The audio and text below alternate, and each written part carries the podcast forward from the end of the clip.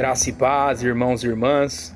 Nós estamos dando continuidade à nossa série de devocionais diários e nós estamos hoje no dia 2 de fevereiro de 2021.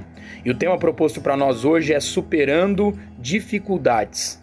E o texto base se encontra lá em Hebreus, capítulo 12, versículo de número 14 e versículo de número 15, que nos diz assim: Segui a paz com todos e a santificação, sem a qual ninguém verá o Senhor atentando diligentemente porque ninguém seja faltoso, separando-se da graça de Deus, nem haja alguma raiz de amargura que, brotando, vos perturbe e, por meio dela, muitos sejam contaminados.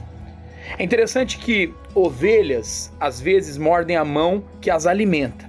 Amigos podem decepcionar, discípulos podem trair. Oro para que isso nunca aconteça com cada um de vocês. Porém, a verdade é que todos os que exercem liderança já tiveram uma ou mais experiência desse tipo.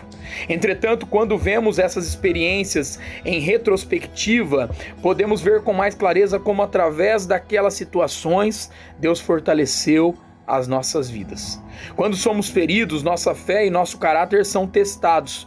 Portanto, não permitamos que, em situações como essas, a amargura, a raiva, a decepção, o desejo de dar o troco ou de fazer justiça nos impeçam de perceber o plano de Deus para nós, que é sempre maior e sempre melhor. Assim, um dia poderemos, quem sabe, escrever uma carta de agradecimento àquele ou àquela que nos machucou e dizer assim: Olha, você planejou o mal contra mim, mas Deus o tornou em bem. Que a nossa oração hoje seja: Senhor, dai-nos um coração perdoador.